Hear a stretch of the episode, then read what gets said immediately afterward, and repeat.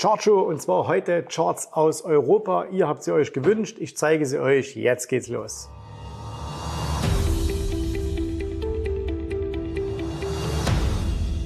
Also ich habe am Wochenende ja wieder die Umfrage gemacht, äh, welche Aktien soll ich für euch analysieren? Und äh, diesmal habe ich gesagt, wir machen Aktien aus Europa. Erster lustiger Punkt war, da kamen dann so Sachen wie Tupperware, Amazon, Netflix. Hm, habe ich dann nochmal äh, darauf hingewiesen, bitte nur Europa. Und dann kam wirklich, wir blenden es euch hier ein, ganz, ganz viele Dinge aus äh, Europa. Also ganz viele Aktien. Ich habe jetzt äh, insgesamt zehn Stück ausgesucht äh, die wir uns mal gemeinsam anschauen. Also es ist ein bunter Reigen von ganz, ganz vielen Sachen und auch alle, die sehen ganz, ganz unterschiedlich aus. Vielleicht noch eine Sache vorweg und zwar Chartanalyse, technische Analyse. Ne? Für was ist das eigentlich gut? Manche glauben ja, du könntest mit Hilfe von technischer Analyse, von Charts die Zukunft voraussagen. Das kannst du natürlich nicht. Also eine Aktie kann heute ihren Höchstkurs markieren, hat also einen ganz klaren Aufwärtstrend äh, im Chart und kann anfangen zu fallen. Und das war der höchste Punkt, den sie vielleicht für die nächsten Wochen, Monate, Jahre sieht. Und umgekehrt kann es genauso sein. Eine Aktie kann ähm, nach unten gehen, kann vielleicht ein Mehrjahrestief haben und äh, morgen passiert irgendetwas und die Aktie fängt von dem Moment an auszusteigen. Das heißt also, wir wissen nicht oder der Kurs sagt uns nicht, wo wird der Preis jetzt ähm, in, in einer Woche sein, in einem Monat sein, in einem Jahr sein. Was uns allerdings die Kurse und die Charts zeigen, ist, was gerade für Handel in diesen Aktien stattfindet. Das heißt, also sehen wir momentan, dass ähm, viele Käufe oder wenig Käufe stattfinden, dass viele Verkäufe, wenig Verkäufe stattfinden. Wie ist der Trend? Und oftmals ist es so, dass Trends meist ein externes Ereignis benötigen, um sich zu verändern. Das heißt, also eine Aktie, die steigt, braucht irgendein externes Momentum, damit das Ganze nach unten geht. Und umgekehrt ist es genauso eine Aktie, die gerade fällt, die vielleicht gerade ein mehr ähm, wöchiges oder mehr Jahrestief sogar erzielt hat, die braucht auch wieder von einem externen Einfluss, damit sie wieder steigen kann. Und äh, das solltet ihr also immer im Hintergrund ähm, behalten. Und Charts sind auch sehr, sehr gut, um die eigenen Ideen zu überprüfen. Und äh, wir werden das bei ein, der einen oder anderen Aktie machen können, denn viele, äh, viele gerade Neueinsteiger an der Börse haben manchmal komische Vorstellungen, sagen, ja, diese Aktie, die ist total toll und die ist unterbewertet und die muss jetzt steigen. Wenn du aber siehst, dass sie fällt, fällt, fällt, dann ist sie eben äh, vielleicht in deinen Augen unterbewertet, dann ist die in deinen Augen attraktiv. Der Markt kann das aber gerade ganz, ganz anders sehen und deswegen ähm, dienen Charts auch oftmals dazu, die eine Meinung zu hinterfragen, entweder zu bestätigen oder aber auch zu widerlegen, weil am Ende ist immer das wichtig, was am Markt passiert und nicht das, was wir von hoffen oder was wir glauben, was am Markt passiert. Okay? So, jetzt fangen wir einfach mal an und wir fangen mal an mit Luxus. Und zwar sehen wir hier eine der Aktien, die vor kurzem noch die teuerste Aktie Europas war, äh, zumindest die mit der größten Marktkapitalisierung. Und ähm, das ist natürlich die aus Frankreich, die LVMH. Äh, manche sagen jetzt auch LVMH. Oder so. Ne? Ich sage nach wie vor LVMH. Ihr wisst, was das ist, das Luxuskonglomerat von Bernard Arnault. Das ist der Chef. War kürzlich auch mal, nämlich genau als die Aktie ihren Hoch, äh, Hochpunkt hatte, war er sogar einmal ganz kurz der reichste Mann der Welt, also hat sogar Elon Musk überholt. Und ähm, das ist immer ein schlechtes Zeichen, wenn, wenn gesagt wird, hey, da ist jetzt jemand der reichste Mann der Welt, weil meistens passiert dann das, dass die Aktien kurz danach fallen. Ne? Also hat man bei Tesla gesehen, äh, als sie ihren Hochpunkt hatten, das hat man gesehen damals bei Microsoft, bei Bill Gates äh, und so weiter und so fort. So, jetzt schauen wir uns die Aktie mal an und da fangen wir vielleicht erstmal an hier mit einem sehr, sehr langfristigen Chart. Das ist der Wochenchart. Wir gehen mal hier in den äh, Quartalschart hinein. Das heißt, alles, was wir hier sehen, jede einzelne Kerze ist äh, ein äh, Quartal, also immer drei Monate. Und ihr seht, naja, was soll man dazu sagen? Ne? Die Aktie stand mal irgendwann hier bei 17 Euro und äh, steht jetzt aktuell bei 664. Im Hoch war sie bei über 9 oder ja bei 900 ungefähr. Also eine unglaubliche Entwicklung. Und jetzt weiß man auch, okay, wie ist Bernard Arnault so reich geworden? Nicht über sein Gehalt, was er als CEO bezieht, sondern weil er natürlich ähm, Hauptaktionär dieser aus Frankreich stammenden Gesellschaft ist. Aktuell die Gesellschaft zahlt ungefähr 1,89 Prozent Dividende, also Dividendenrendite knapp 1,9 Prozent immer ein bisschen problematisch bei französischen, italienischen Gesellschaften, weil äh, die Ab oder beziehungsweise die Quellensteuer in diesen Ländern sehr, sehr hoch ist und deswegen kriegst du weniger ähm, Dividende ausgezahlt, als du eigentlich bekommen würdest als Deutscher. Die kannst du dir zwar theoretisch zurückholen, aber das ist ein sehr, sehr schwieriges Unterfangen, kostet sehr viel Geld, Zeit und Nerven. Und deswegen ähm, ist das, also wer das aus äh, Dividendengründen macht, meist keine gute Idee, als Deutscher in französische oder italienische Aktien zu investieren. So, jetzt gehen wir mal ein bisschen in die jüngere Vergangenheit hinein und da fangen wir vielleicht mal an einfach hier mit einem Wochenchart und da sehen wir eben, die Aktie hat, ähm, wir machen vielleicht ein bisschen zusammen, die Aktie hat natürlich auch hier während Corona ein bisschen gelitten. Ne? Also auch hier während dieser äh, Corona-Phase äh, ist die Aktie ungefähr um äh, 36 Prozent gefallen, also so in etwa wie der Markt. Ne? Aber danach ging die Aktie sehr, sehr stark nach oben. Das heißt also hier, äh, wenn wir einfach mal dieses Tief ansetzen aus dem äh, März, April 2020 bis zum Hoch, dann sehen wir, dann hat diese Aktie hier circa 220 Prozent zugelegt. Ne? Und das ist natürlich, äh, ist ja jetzt kein Tech-Unternehmen, ist kein Wachstumsunternehmen, sondern es ist jemand, äh, seine Firma, die Luxusgüter äh, vertreibt und zwar auf allen möglichen Bereichen, ne? also von Kleidung, Louis Vuitton natürlich, ähm, über Alkoholiker, ähm, also natürlich Champagner, Weine, äh, die haben Leder, die haben Taschen, äh, die haben mittlerweile Hotels, also alles, wo irgendwo Luxus draufsteht, äh, kannst du bei denen ähm, erwerben. Und äh, jetzt sehen wir allerdings in letzter Zeit, dass die Aktie unter Druck gekommen ist und zwar recht ordentlich. So, und äh, da sehen wir hier, die Aktie ist mittlerweile von 900 auf 662 gefallen. Also das heißt, sie ist auch deutlich schlechter gelaufen als der Markt. Äh, sie hat also hier ungefähr 26 Prozent verloren. Und wenn wir das beispielsweise mal mit dem Eurostox vergleichen würden, würden wir sehen, der Eurostox 50 ist deutlich besser gelaufen und mittlerweile ist sie auch nicht mehr die teuerste Aktie ähm, Europas, sondern das hat sie an eine Pharmafirma verloren. Welche das ist? Ihr schreibt das in die Kommentare, ihr wisst es bestimmt. So, wenn wir uns das aktuell anschauen, dann sehen wir hier eigentlich etwas, was sehr, sehr häufig ist, nämlich wir haben hier einen Hochpunkt und äh, danach kommt der Preis erst einmal zurück. Das ist völlig normal. Und äh, dann sehen wir allerdings hier etwas, das habe ich euch schon beim letzten Mal gezeigt, und zwar, wir haben dann hier wieder diesen ähm, sogenannten Buying Climax gehabt, das heißt neues 52 Wochen hoch, was im Minus endet. Ne? Und sowas ist immer, immer schlecht, wenn man sowas hat. Ja, ich muss mal ganz kurz gucken. Äh, ist immer schlecht, wenn man sowas hat. Dann ging der Preis erstmal runter. Das ist alles noch okay. Ja, und dann ging es wieder nach oben. Und äh, hier kam, das war eigentlich jetzt so ein sehr, sehr entscheidender Punkt, denn hier kamen wir nochmal richtig äh, ordentlich nach oben. Ich will mal ganz kurz schauen, so, ob wir hier vielleicht noch das Volumen mit reinbekommen. Ja, jetzt gerade nicht. Aber wir, mal sehen, wir werden es wieder bekommen. Und ähm, dann seht ihr aber hier, dass die Achse dann hier nochmal richtig nach oben schoss, wieder in die Nähe der alten Hochs und dann aber nach unten wegfiel. Und das ist immer so ein ganz gefährlicher Punkt, wenn man sagt, okay, eine Aktie macht ein neues Hoch, es war ein Allzeithoch sogar, kommt dann runter, völlig normal, ne, Gewinnmitnahmen, dann wird dieses alte Hoch wieder angelaufen und dann geht's aber nach unten weg. Ähm, dann ist das immer so ein bisschen, ah, da haben also wahrscheinlich dann doch der ein oder andere mal die Gelegenheit genutzt, vor allen Dingen natürlich institutionelle Anleger und haben dann in der Aktie einfach mal verkauft. Und äh, jetzt ist sie dem, seitdem eigentlich wirklich stetig, stetig Woche für Woche nach unten gegangen. Und dann kamen ja auch letzte Woche die Ergebnisse ähm, von LVMH und die waren immer noch gut. Ne? Es ist 9% gewachsen, aber eben nicht mehr wie erwartet zweistellig, nur noch 9%. Und sie haben auch in einigen Sparten ähm, deutlich ähm, Umsatzrückgänge. Und klar, das hängt natürlich zusammen mit der ganzen ähm, Weltkonjunktur. Ne? Äh, die Leute halten ihr Geld ein bisschen zurück. Ähm, man sagt ja immer, Luxus geht immer. Und das stimmt auch. Also wenn du heute äh, in, in solche Luxusläden gehst, ähm, witzigerweise bei Louis Vuitton stehen die Menschen immer noch Schlange, um irgendwo da was zu kaufen. Aber es ist eben dann doch nicht mehr so ganz die Masse. Ne? Also es wird eben doch ein bisschen weniger gekauft. Und äh, momentan sehen wir also hier einen sehr, sehr intakten Abwärtstrend im äh, Wochenchart und im Tageschart, wo man ja am ehesten sehen äh, würde, dass sich da irgendwie etwas verbessert. Ähm, auch da sehen wir momentan überhaupt nichts, ne, sondern da geht es weiter nach unten. Äh, wir sehen hier nochmal, das war dieses Allzeithoch, dann ging es hier ähm, hier nochmal, ähm, hat man versucht, mal an die Hochs ranzukommen. Und hier können wir eigentlich sehr, sehr schön sehen, dass das hier oben, so, dass das eigentlich eine klassische ähm, Phase 3 war, also so eine Stage 3, wo einfach umverteilt wurde. Ne? Also die Aktie läuft die ganze Zeit nach oben, alle machen Geld und dann springen halt die letzten so auf, dann wird hier oben, die Aktie wird ein bisschen oben gehalten, wird immer wieder nach oben gekauft, ähm, es wird umverteilt, weil große Anleger brauchen andere Anleger, denen sie ihre Aktien verkaufen können und als das genügend passiert war, dann geht die Aktie hier nach unten weg und hat sich jetzt hier zuletzt sogar noch beschleunigt nach unten. Und äh, momentan sieht es also alles andere als danach aus, als dass LVMH jetzt seinen Boden finden würde. So, und jetzt nochmal ein äh, ganz, ganz wichtiger Punkt.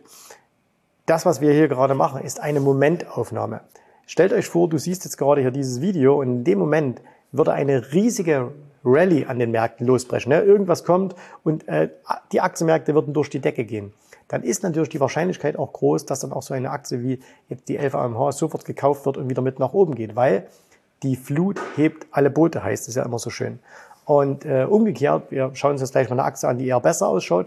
Wenn die jetzt nach unten, äh, wenn die jetzt äh, auf einem neuen Hoch ist und gerade bricht aber ein großes Verkaufen an der Börse aus, auch dann würde die mit runtergehen. Das heißt, ihr müsst natürlich auch immer mal ein bisschen mitschauen äh, auf die Umstände. Wie sieht's denn insgesamt aus? Und ähm, du wirst gute Aktien meist in einem Umfeld finden äh, oder starke Aktien wirst du meist in einem Umfeld finden, wo die Börsen insgesamt steigen und schwache Aktien eher in einem Umfeld, wo eben die Börsen insgesamt fallen. Ne? Das ist eine Binsenwahrheit, äh, Binsenwahrheit, aber viele achten da einfach nicht darauf. Okay, jetzt waren wir in Frankreich, jetzt gehen wir mal rüber in ähm, ein anderes Land in Europa. Und wir bleiben allerdings bei Luxus. Und zwar, wir gehen mal dahin, äh, jetzt hier ein bisschen Männerträume, nämlich wir schauen uns mal an die Aktien von Ferrari. Und Ferrari ja, äh, hat ja zum Fiat-Konzern gehört.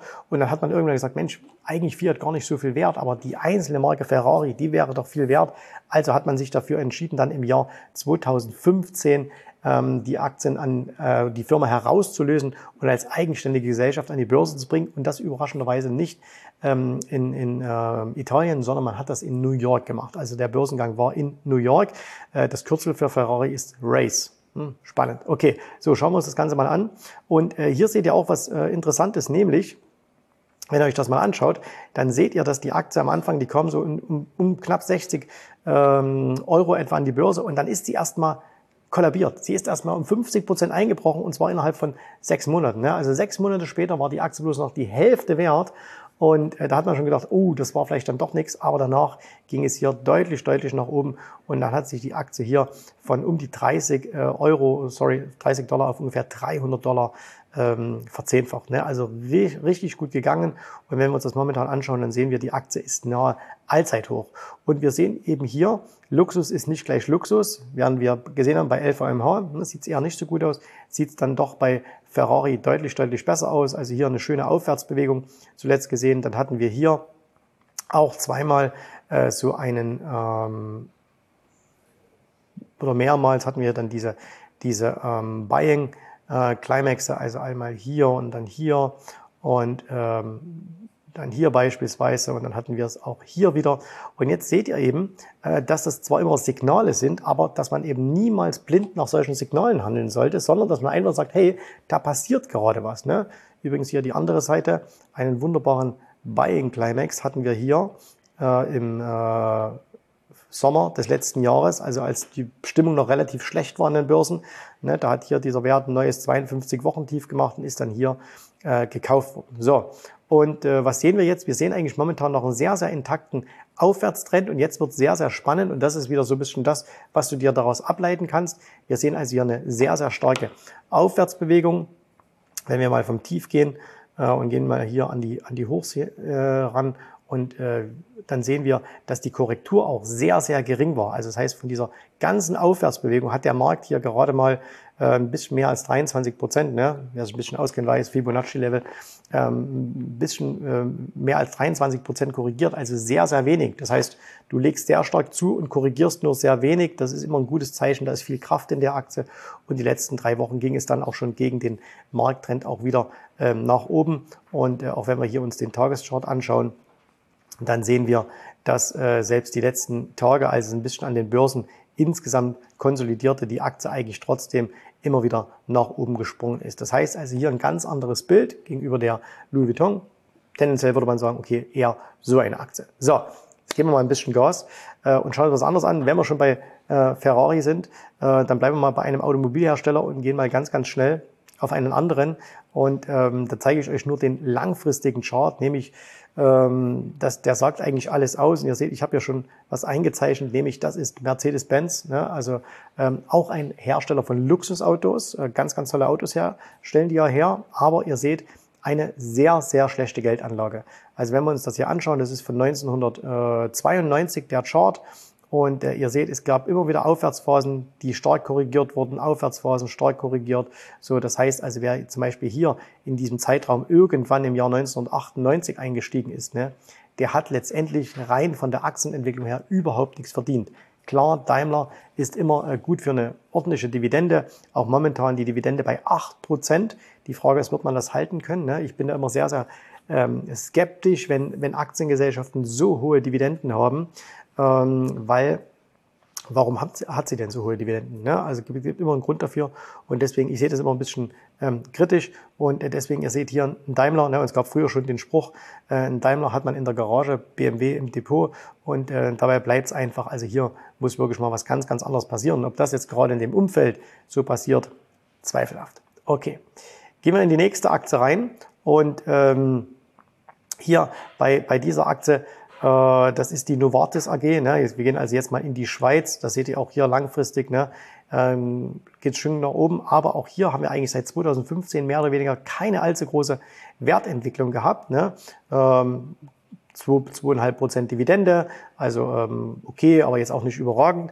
Und äh, da sieht man hier, da ist jetzt auch die letzten acht Jahre nichts passiert. Ich persönlich bin großer Fan von solchen ganz, ganz langfristigen Konsolidierungen. Ich möchte die dann nicht in meinem Depot haben. Warum? Wenn du acht Jahre lang kein Geld verdienst, ne, ist das nichts. Aber wenn ich so etwas sehe, dann lege ich mir das auf eine Watchlist, weil dann hat man ja sehr, sehr viel hier bereinigt in diesen Jahren. Also warum ist die Aktie seitwärts gelaufen? Wahrscheinlich, weil irgendwas nicht so lief wie gedacht. Und ähm, wenn das dann mal überwunden wird, das heißt also, wenn dann so eine Aktie mal ausbricht, ne, dann gibt es meist sehr, sehr, sehr schöne Bewegungen, ähm, die dann auch sehr, sehr stark sind. Ich kann mich erinnern, das gab es vor einigen Jahren mal bei McDonalds, da ging die paar Jahre lang seitwärts und danach schoss die Aktie über einen relativ kurzen Zeitraum über 200 Prozent in die Höhe. Und äh, auch hier deswegen ähm, passiert das, kann, muss nicht, ne? aber wenn das passiert, dann ist das was hier für die Watchlist, kann man sich definitiv anschauen. Also sehr, sehr, sehr spannend aktuell. So, äh, wenn wir schon in der Schweiz sind, ne, dann müssen wir zum einen der größten Lebensmittelkonzerne gehen und das ist die Nestlé. Und äh, bei Nestlé, das sieht man natürlich auch hier, ähm, da geht es nach oben, nach oben, nach oben, nach oben, aber ungefähr so seit äh, dem Januar 22 geht es eher nach unten. Ne? Also die Aktie hat jetzt auch hier recht äh, deutlich abgegeben äh, für so einen ja doch wo man eigentlich immer denkt, stabilen Wert.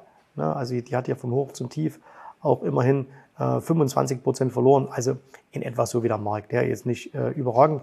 Gehen wir mal ein bisschen äh, kleiner rein und da sehen wir hier diese Aktie, äh, die bewegt sich im Grunde in den letzten Wochen permanent immer von 52 Wochen tief zu 52 Wochen tief. Immer wieder gibt's Rückenschläge, ne, geht es immer wieder nach unten. Also da äh, ist auch momentan das, das, da drängt sich jetzt nicht momentan unbedingt auf, dass man die kaufen sollte, 2,8 Prozent Dividende. Und hier sollte man aus meiner Sicht heraus einfach mal abwarten, ob da was passiert, ob da wieder neuer Schwung reinkommt. Wir sehen ja, dass momentan sehr, sehr viele dieser eigentlich sehr konservativen, defensiven Aktien, ne, die ganzen Coca-Colas, Pepsis, McDonalds äh, dieser Welt und eben auch eine Nestle, viele Lebensmittelfirmen ähm, sind momentan ein bisschen unter Druck. Das wird sich auch mal wieder ändern. Ne? Und ähm, wer, wer mag, kann natürlich ich bin jetzt kein Fan von so einer Strategie, der kann auch hier mal ein bisschen akkumulieren, äh, aber ähm, momentan drängt sich das einfach nicht auf. Es fehlt einfach ähm, dieser, dieser externe Katalysator, der die Aktie wieder anschieben könnte. Ne, wer natürlich jetzt hier ewig dabei ist, der hat vielleicht schon mittlerweile eine sehr, sehr hohe Dividendenrendite, der behält das einfach. Aber jetzt, wenn du noch nicht in diese Aktie investiert bist, ähm, dann wüsste ich nicht, warum man dann jetzt gerade hier, wenn die ein neues 52 Wochen tief gemacht hat, da einsteigen sollte. Da muss schon einfach noch ein bisschen mehr kommen. Ähm, ganz spannend, äh, als ich mir die Aktien heute rausgesucht habe, ist mir eine aufgefallen und zwar, wir bleiben mal bei Nestle, aber wir gehen mal hier zu einer anderen, nämlich viele dieser großen Firmen haben ja noch kleinere ähm, Ableger in anderen Ländern. Und einer dieser kleineren Ableger, äh, immerhin auch mit einer äh, ganz ordentlichen Marktkapitalisierung, das ist die Nestle India. Ne? Also es gibt auch in Indien eine eigens an der Börse in Indien notierte äh, Aktiengesellschaft von Nestle. Äh, der indische Index, der Sensex, hat gerade ein neues Allzeithoch gemacht vor ein paar Tagen. Und ähm, da sehen wir hier, die Achse sieht natürlich jetzt sensationell aus. Und ihr seht mal hier diesen Vergleich auch, Wochenchart. Ne? Also einmal hier, ich zeige euch nochmal ganz kurz die Nestle. So, also die, das Original, das Schweizer Original, gerade am 52 Wochen tief und äh, dann hier äh, die äh, quasi in, in Indien zugelassene oder in Indien notierte Nestle, äh, die wahrscheinlich das, das Indien-Geschäft, das Asien-Geschäft, müsste man sich mal damit beschäftigen, ähm, bündelt. Ne, die hat gerade hier ein neues 52 Wochen hoch in der letzten Woche gemacht. Und ähm, ja, das sieht natürlich viel, viel, viel besser aus. Ne? Gerade hier nach oben ausgebrochen. Hatte ich ja auch mal diese, diese ähm, diese Climaxe. Ne? Hier unten sieht man wieder ein auf der Unterseite. Ne? Also hat man wieder so ein Selling Climax. So. Und äh, dann hat man hier immer mal hier zum Beispiel wieder so ein Selling, ne? dann ging es erstmal vor Wochen nach unten, hier wieder ein, ging es wieder ein bisschen nach unten. Das heißt, das sind ganz simple, einfache Dinge. Es lohnt sich da aber einfach mal hinzuschauen. Jetzt ist das auch wahrscheinlich eine Aktie. Äh, ihr seht auch hier, die wird in indischen Rupien notiert und die, wahrscheinlich haben die wenigsten von euch auch Zugang zum indischen Markt. Deswegen zurück nach Europa. Und eine Story, die äh, vor, vor aus meiner Sicht daraus vor fünf Jahren niemand kannte in Europa oder nur die wenigsten, die mittlerweile völlig verbreitet ist. Und das ist immer sehr, sehr riskant. Das ist die ASML. So. Und zwar hier die ASML. Äh, ihr wisst, das sind die, die die Maschinen herstellen, die absolut notwendig sind für die Speicher oder für die Chips, ne, für die Chipindustrie. So, und da sagt man ja immer, ja, ASML sind die einzigen auf der Welt, die das Ding herstellen. Und äh, das sind die einzigen, äh, die diese Maschinen besitzen. Und ähm, das weiß mittlerweile jeder. Ne? Und immer wenn sowas allgemeingut geworden ist und man sagt, ja, die müssen doch Geld verdienen, es geht doch überhaupt nicht anders, ne? dann bin ich immer etwas vorsichtig. Und wenn wir uns das Ganze hier mal anschauen, dann sehen wir auch, dass es da momentan eine etwas riskante Entwicklung gibt bei der ASML. Und zwar, wir sehen hier, die hat einen Hochpunkt gehabt im Juli 21 mit den ganzen Tech-Firmen. Ne? Das sind ja alle Tech-Firmen so ein bisschen ab Sommer 21 unter Druck gekommen. Dann ist die gefallen, ging jetzt wieder nach oben und äh, jetzt ging es halt hier jetzt äh, letztes Quartal auch wieder nach unten weg. So, und was ist jetzt das Risiko in diesem sehr, sehr langfristigen Chart? Ne? Dass wir hier oben einfach mal eine sehr, sehr starke äh, Top-Bildung sehen, ähm, die dann auch mal dazu beitragen kann, dass die Aktie im besten Fall ein paar Jahre lang seitwärts läuft, aber auch mal deutlich zurückgehen kann. Und jeder, der sagt, das kann doch überhaupt nicht passieren. So einzigartig wie diese Aktie ist oder diese Gesellschaft ist und wie toll die ist. Ne? Da will ich euch bloß was zeigen. Und zwar, wir gehen mal hier ein paar Jahre zurück und wir gehen mal in die äh, Finanz- oder in die Dotcom-Blase der 2000er Jahre rein. Und da seht ihr auch, damals ist diese Aktie hier von 2,39 auf 71 gegangen. Also wir können das gerne mal hier messen. Äh, auch damals ist die Aktie äh, gigantisch gelaufen. Ne? Also hier um die 2900 äh, Prozent, ne? alles schön und gut, aber guckt mal hier, was danach passierte. Danach ist die Aktie eben auch in dieser Krise um sagenhafte 90 Prozent gefallen. So. Und das ist eben immer das, hat sich diese Firma verändert in dieser Zeit? Also ist die jetzt plötzlich hat die 90 Prozent weniger Umsatz gemacht, hat die 90 Prozent weniger Gewinn gemacht oder so. Ne? Ihr könnt es mal gerne nachschauen. Es geht einfach nur darum, wenn Aktien einfach zu teuer geworden sind, wenn zu viel Euphorie in so einer Aktie ist, dann äh, übertreibt der Markt auch gerne mal in die andere Richtung. Ne? Und ähm, deswegen, das ist keine Voraussage, dass das wieder passiert. Ihr wisst, mit Charts kann man nichts voraussagen, aber man sollte das auf jeden Fall mal im Auge behalten, ob das hier oben, was wir hier sehen, bei so einer Aktie, wo doch die Story eigentlich völlig klar ist und völlig logisch ist, sich nicht auch mal ins Gegenteil dreht. Ne? Und ähm, dass da vielleicht mal was ganz, ganz, ganz anderes passiert. Und ihr seht auch hier seit der ähm, Finanzkrise 2009 hat die Aktie eben auch hier sagenhafte, äh, also richtig gut gelaufen, ne, sagenhafte 5000 Prozent gemacht. Und das Ding ist halt immer, viele Leute kaufen die Aktie aus dem Grund hier, weil man sagt, ja, die ist ja so super gelaufen und dann schreiben sie das einfach in die Zukunft fort und sagen, na, das muss ja jetzt genau wieder so laufen. Ne? Und muss es aber eben nicht. Also deswegen behaltet das mal so ein bisschen im Hinterkopf. So, und jetzt machen wir natürlich noch Abstrecher in deutsche Gefilde und wir fangen mal an mit einer Aktie. Und auch da sagt eigentlich der Langfristchart alles schon. Und zwar, das ist Zalando. Ne? So, ich mache mal hier diese ganzen ähm, Zeichnung raus. Also Zalando aus dem, aus dem äh, Rocket Internetstall. Und äh, ihr seht diese Aktie, äh, die ähm, im Grunde jetzt hier wieder auf einem Mehrjahrestief notiert, ne, riesig abgestürzt. Äh, die war hier mal bei, bei 100 und da hat man immer gesagt, ja, Zalando wird irgendwann mal gekauft, da kommt mal Alibaba und wird die übernehmen und so, weil, weil damit die den Markt ein, äh, Eintritt in, in, in Europa irgendwie haben. Ne? Und Zalando nach wie vor macht gute Geschäfte. So, das seht ihr hier, die Aktie ist deutlich, deutlich gefallen. Ne? Und ihr seht auch mal, wo die jetzt notiert. Und äh, wir, wir können uns das auch hier mal anschauen. dass das eben wirklich ein, absolutes Elend ist, was mit dieser Aktie gerade passiert. Vor allen Dingen, wenn ihr bedenkt, dass der deutsche Aktienmarkt als solches ja gar nicht so schlecht gelaufen ist. Also ich mache euch mal rein, hier dagegen mal den DAX, dass wir das einfach mal äh, ein bisschen vergleichen können. Und jetzt schauen wir uns mal den, den deutschen Aktienindex an.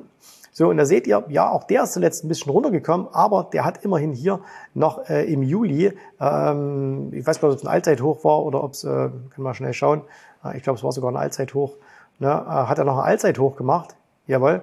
Und äh, jetzt gehen wir nochmal zurück auf die Zalando. Und ähm, da seht ihr eben hier, so, ähm, die hat das ganze Gegenteil gemacht. Die hatte ihr Allzeithoch bereits im April 2021. Ein absolut gehypter Wert, natürlich auch während der Pandemie. Ne, jeder sitzt zu Hause, jeder bestellt was zu Hause. Und dann hat man ja gedacht, okay, das hat sich jetzt voll durchgesetzt. Leute kaufen nur noch online. Mm, eben doch nicht. Die Leute kaufen nicht nur noch online. Ähm, und äh, diese Firma eben sehr, sehr stark verloren. Musst du diese Aktie jetzt kaufen? Frag dich mal, was was ist der Grund, dass die jetzt wieder steigen kann? Ne? Also was muss jetzt passieren? Wenn du die Idee hast, okay, aber es muss ja auch ein anderer die Idee haben. Und was ganz schlecht ist, wenn du jetzt Interviews dir anhörst mit den Vorständen, weil was sollen die dir erzählen? Die werden dir nie sagen, ist alles schlecht. Nützt dir auch nicht ein Fondsmanager, der in die investiert ist und dir jetzt erzählt, warum es gut ist, sondern du müsstest dir mal einfach kritische Stimmen anhören und äh, da wirst du auch ein paar finden und ähm, drängt sich hier auf, die Aktie unbedingt zu kaufen. Hm, vielleicht nicht als, äh, als Trader, gibt es immer irgendwie Möglichkeiten, als Investor. Ne? Wir sehen auch hier wieder, die hat auch momentan so ein, der hat hier so einen, ähm, so einen Selling Climax gemacht, hat sie hier schon mal gemacht, danach ist sie super gestiegen, ne, also fast verdreifacht. Hier jetzt auch wieder, das heißt, als Trader kann man das durchaus mal jetzt auf seine Agenda setzen.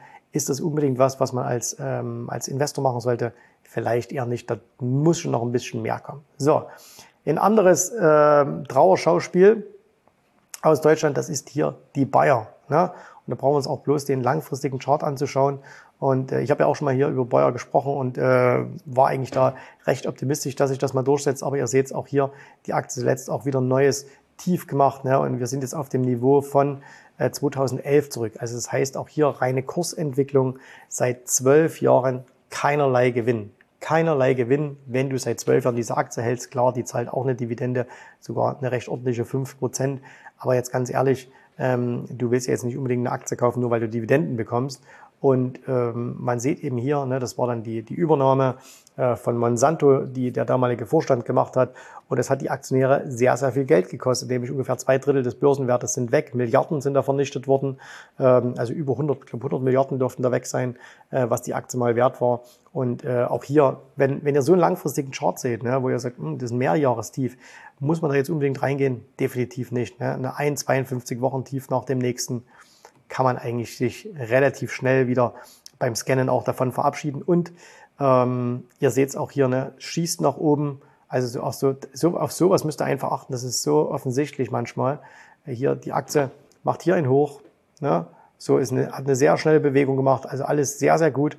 Konsolidiert, was auch völlig normal ist, geht wieder hoch. Und jetzt könnt ihr euch an so einer Stelle fragen, was muss die Aktie jetzt hier machen? Ja? Wenn das hier wirklich ein nachhaltiger Anstieg war, dann müsste die Aktie jetzt hier weiter gekauft werden und auf neue Hochs gehen. Macht sie das nicht, dann adieu, weg damit und überlegt mal, ne, wenn er dann hier irgendwo einen Stop setzt, da sind wir bei 56, ist immer 43, fast 30 Prozent tiefer und das habt ihr euch alles gespart, wenn ihr ein bisschen intelligent auf diese Charts schaut. So, aber es gibt auch Besseres aus Deutschland, nämlich hier eine Aktie, die zu den besten in Deutschland mitgehört, aus den, von den großen Aktien, nämlich natürlich die SAP. Und ähm, SAP 142 ähm, Milliarden Dollar wert, sorry, Euro.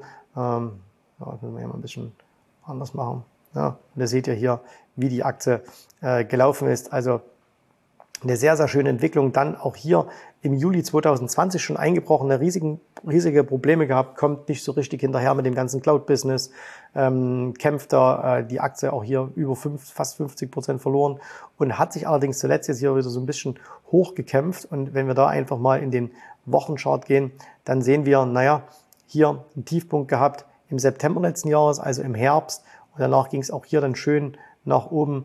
Und äh, wir haben jetzt hier so eine eigentlich eine ne, gibt's immer, immer schön diese, dieser Klassiker hier so, dass man sagt, okay, fallende, äh, steigende Hochs, steigende Tiefs.